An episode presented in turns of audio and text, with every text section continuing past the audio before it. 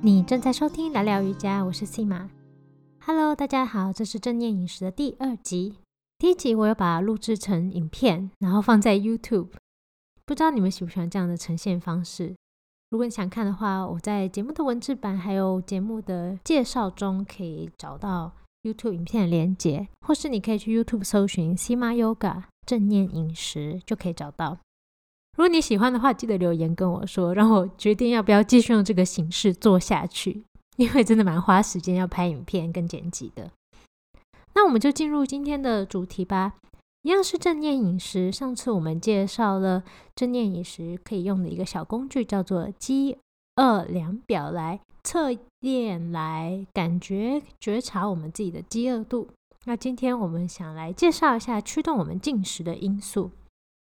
如果你还没有听上一集的话，我简单介绍一下为什么要做这个节目。因为这一集呢，呃，这个系列正念饮食相关的系列，是我最近正在线上学习一堂有关正念饮食的课程。我在学习的过程中觉得很有收获，所以就想说，哎，应该可以把我学习的心得分享给大家。如果你有兴趣的话，这个课程的连接都可以在节目的文字版找到。首先，我要介绍一下。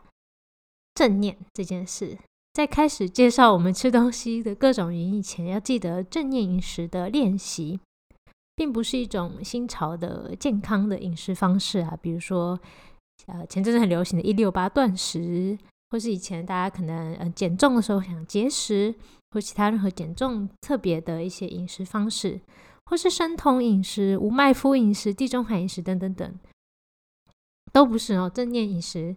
的重点其实是正念，就是我们要带着觉察去感受吃东西从头到尾的过程。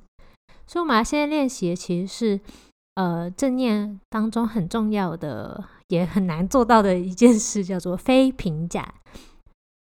我们在练习的时候，记得要对自己宽容，嗯，不批判自己去吃东西的行为，或是吃东西的一些想法。我自己其实有时候也会做不到非评价这件事，比如说，哦，我就很饿啊，或者是压力很大的时候，就会狂吃巧克力啊，这样子。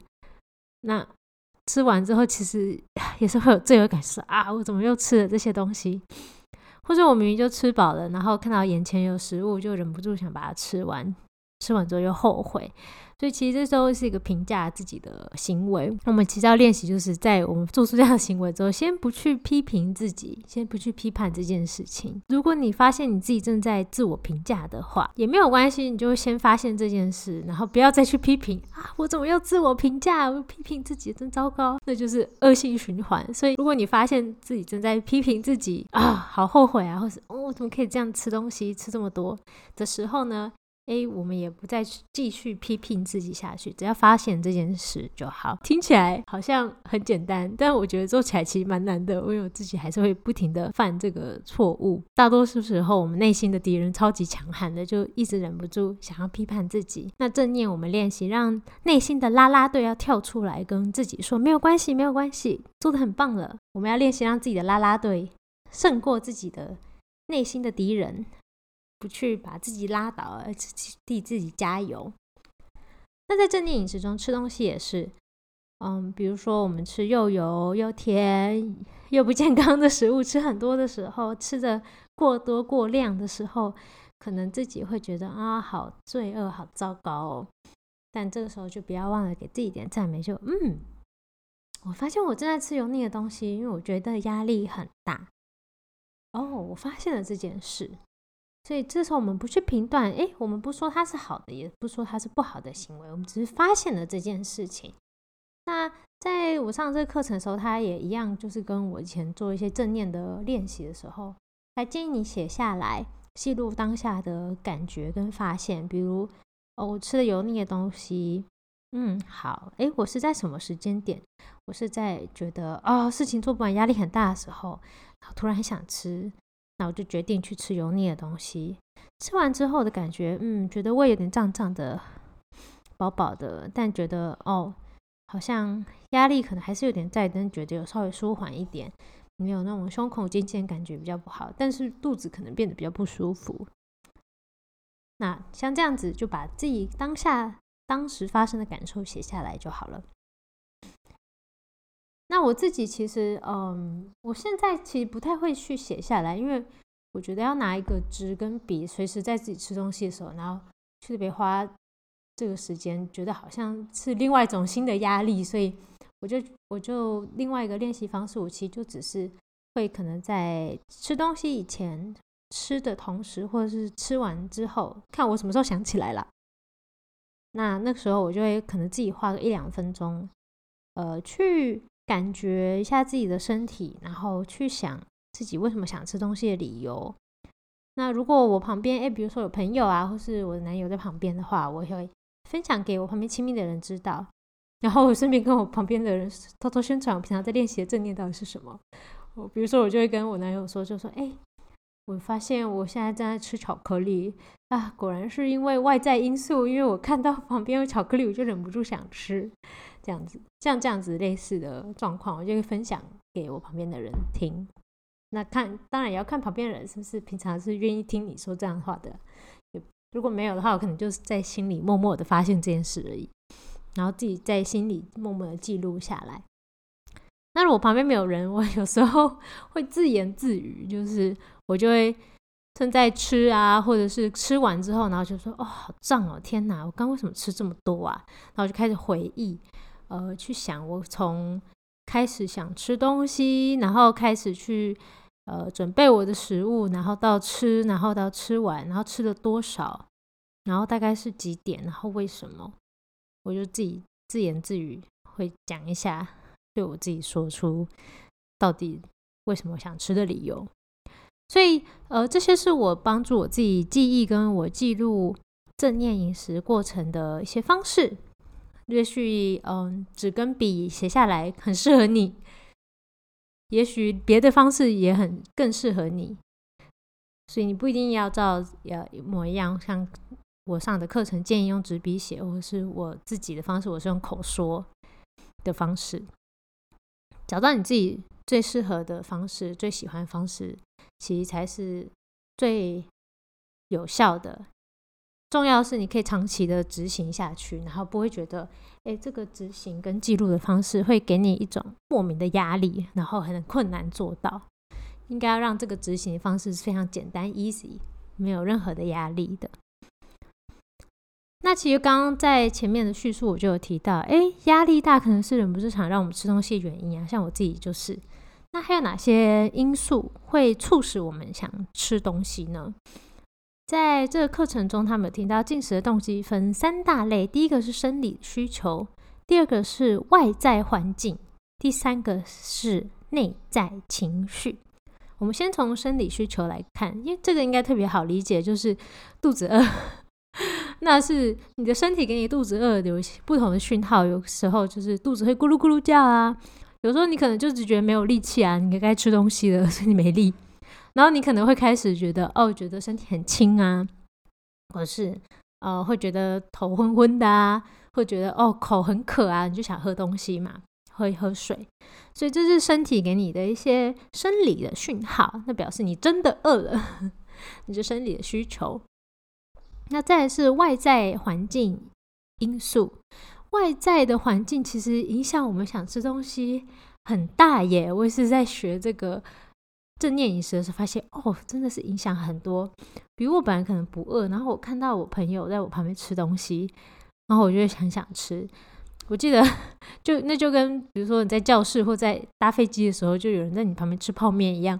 如果有一个人开始吃泡面，就旁旁边的人都全部都会想吃。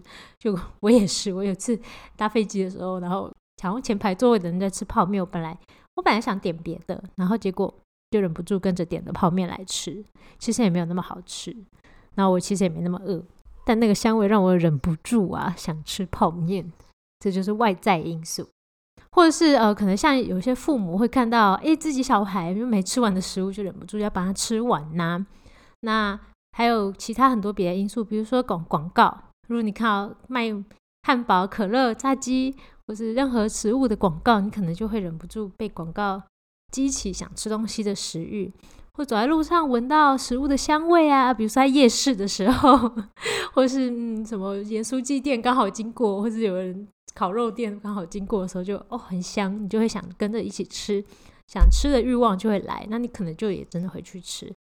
另外也很重要的是文化因素，想过年或是过节的时候，就是别人朋友的庆生会或是一个该庆祝的日子。就算你可能不饿，但是你在那个场合下，哎，大家都爱吃东西，很快乐啊，在庆祝过年呐，要庆祝跨年呐，庆祝生日啊，庆祝一个重要的日子，那你就会跟着想一起吃东西。所以外在的因素影响真的是蛮大的，比我想象中还要多很多。我在自己觉察的过程中发现，像我只要是看到。我旁边有个零食，我就会忍不住一直吃，一直吃，吃到可能我把那包零食吃完为止。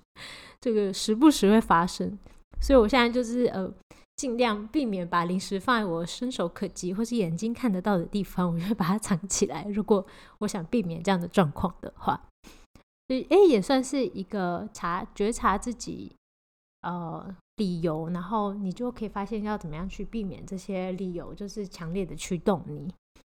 那再来第三点就是内在情绪，内在情绪可能会大幅的影响我们吃东西的欲望。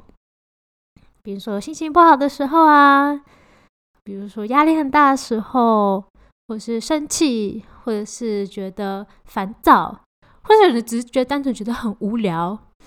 的时候难过啊，觉得孤单啊，或是哎，你正在一个很棒的庆典的时候啊，然后大家都哇很棒，一定要吃，每个人都在吃，那你就会跟着吃啊。就情绪高昂的时候啊，啤酒节之类的，就不想喝太多啤酒，或是有时候工作很辛苦啊，想忍不住想犒劳自己，在辛苦之后，就会用食物来排解。这样的情绪，或者是用食物哎来庆祝这样的情绪。我记得在课程中，他有提到说，其实用食物来庆祝，或是用食物来排解情绪是很正常的。就是人类从古到今都这样，在不同的文化，你总是会看到食物出现在各式各样的庆典，所以这些事情发生都很正常。重点是，到底你吃东西的动机有多频繁，是被内在情绪牵引着。如果你可能超过。某种比例，就是你可能大部分的时候都是因为你的情绪不好去吃东西的话，那可能就要去多注意一下。那如果只是偶尔发生，那其实算是很正常的事情，不需要太去批评自己。所以，当我们更了解自己的动机之后，你就可以开始每一次在想吃某种食物啊的这样的想法出现的时候，自我判断一下这股。吃东西欲望的动力来源到底是什么？我在学习的时候，那个课程有提到几个可以去关注的地方。第一个是我们的生理感受，刚好提到生理是我们想吃东西的一大因素之一。所以感觉自己肚子饿的时候，那个时机点是什么？比如说，诶，肚子开始叫的时候，你会才发现自己肚子饿，还是你会在比如说？可能胃紧紧的时候，你就觉得肚子饿了；或是你是身体觉得没有力气的时候，就觉得肚子饿了。可以自己感觉一下，你是在什么样的时机点会发现自己肚子真的饿了，自己身体告诉你要吃东西。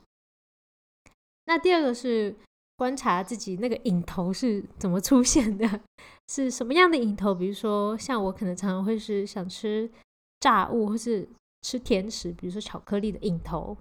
在压力大的时候特别容易出现，那它会在什么样的时间点出现？早上、中午、晚上，或是嗯，在某个特别的行为，或是某个特别的事件发生之后会容易出现？然后为什么是压力很大吗？还是你觉得很难过呢？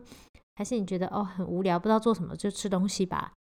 或是哦因为你看电视所以就吃东西这样子，觉得很 boring，然后也觉得一定要配个东西。吃东西、看电视一定要搭配在一起，所以观察一下这个吃东西的瘾头，或是进食的瘾头是怎么出现的。饮食的时间，你在什么时候吃？吃什么？吃多少？你吃东西的经验，所以这整比整体来说就是你吃东西的一些经验。几点吃？吃什么？吃多少？